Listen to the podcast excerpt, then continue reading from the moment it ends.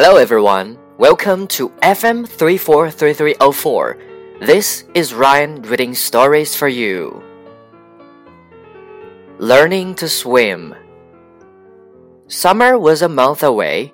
That meant the local pool was going to open soon. All the kids were excited, but Evans was not. Evans did not know how to swim.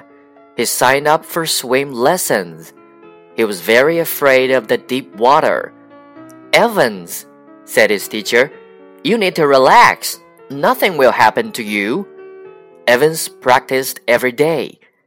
When the pool finally opened, all the kids ran inside. Evans slowly walked to the edge of the pool. The other kids laughed at him for being scared. Evans was embarrassed. To shut them up, he dove into the water from the high board. His swim lessons paid off.